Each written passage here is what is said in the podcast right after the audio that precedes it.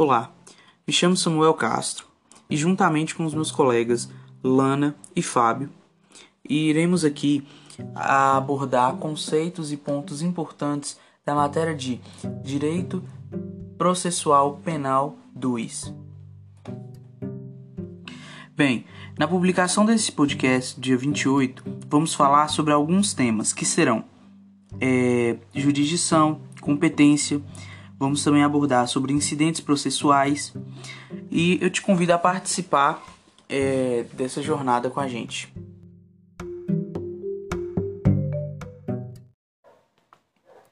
Para começar, vamos aqui tratando sobre o conceito de jurisdição, que vai estar ligado a um poder que você pode imaginar do Estado de aplicar a lei ao caso concreto. Bem, esse poder ele vai ser atribuído ao Estado porém, só que vai ser aplicada através do juiz, que é um terceiro imparcial. Esse poder ele vai ser dividido em várias competências que abordaremos, né, em outra ocasião. A respeito dos princípios que regem a jurisdição, podemos falar sobre o princípio da investidura, em que teremos a necessidade de ser um magistrado para julgar o caso, o princípio da indelegabilidade, em que a função judicional não vai poder ser delegada a outro órgão.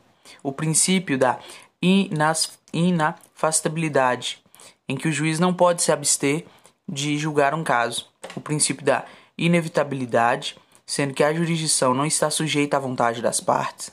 E o princípio da unidade, abordando que a jurisdição é algo único. Explicado o conceito de jurisdição e os seus princípios, podemos partir para suas características, em que a primeira delas será a inércia, que é o órgão jurisdicionais são inertes, ou seja, eles dependem da provocação de uma pessoa para emitir determinada resposta.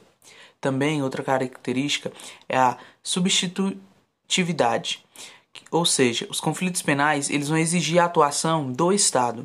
Também teremos a lide, que é o conflito de interesses, atuação de direito, em que vamos ter ali a proteção da liberdade do acusado é, na atuação do direito penal e a imutabilidade, que vai estar ligado ao exercício da jurisdição pelo poder, é, pelo objetivo, é, para um, uma ideia final.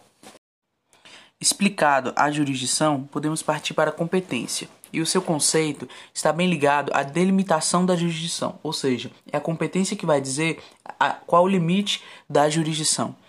A competência também ela está ligada a normas constitucionais e leis. Os critérios vão ser dois, de caráter, aspectos é, não, de competência material e competência funcional, sendo que o competência funcional estão ligados a elementos processuais, ou seja, é, vai estar ligado a, ao processo e os aspectos da infração vai estar ligado ao fato ocorrido. Dito isso, vamos explicar a competência material e a funcional. São três em cada. A competência material, a primeira vai ser em razão da matéria, ou seja, que vai levar à consideração a natureza da infração. O segundo ponto aqui vai ser em razão do território, que vai ter como parâmetro o local onde o delito se consumou. Terceiro, em razão da pessoa, que vai levar em consideração a função desempenhada por ela. Partindo para a competência funcional, podemos também ter três características aqui, que vão ser o objeto do juízo, que vai estar ligado à distribuição das tarefas de acordo com a questão trazida no processo. O grau de jurisdição, que é a possibilidade da questão por via recursal. E por fim, a fase do processo, que está bem ligada à divisão do processo em etapas, que vai possibilitar a segmentação. Explicado genericamente, vamos aprofundar um pouco mais sobre as competências. E diante da competência em razão da matéria, ela vai aqui é, ser o juiz competente vai analisar a natureza da infração. E essa natureza da infração, alguns pontos que ele pode olhar vai ser a espécie do crime cometido, a justiça especial, se vai ser militar ou eleitoral, justiça comum, pode ser federal ou estadual, se afasta a, a incidência da regra geral e eleição do foro, independente de definir o local do crime. Agora, quando dizemos a respeito da competência em razão da pessoa, aqui está bem ligada à prerrogativa da função, ou seja, do que a pessoa exerce. E aqui podemos abordar sobre o foro privilegiado, que vai pesar, vai também pesar relevadas as regras de fixação de competência, respeito ao foro específico.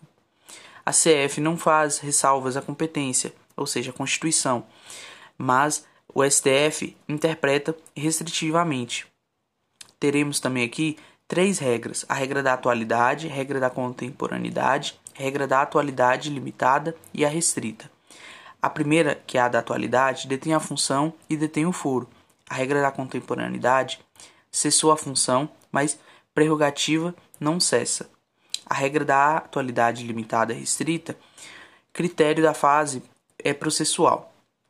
Por fim, para finalizar esse episódio, a competência em razão da pessoa, ela vai levar a respeito da situação e vai dizer se o juiz é de primeiro grau ou do STF.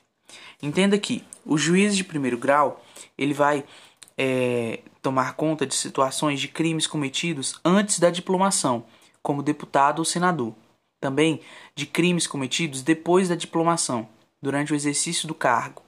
Mas o delito não tem a relação com as funções desempenhadas. Já a competência do STF vai ser a respeito de crimes cometidos depois da diplomação, durante o exercício do cargo, e o delito está relacionado com a função desempenhada. Ou seja, para ficar mais fácil de entender, o STF vai julgar é, praticamente depois da diplomação, quando a pessoa estiver no exercício da função ou do seu cargo, no caso.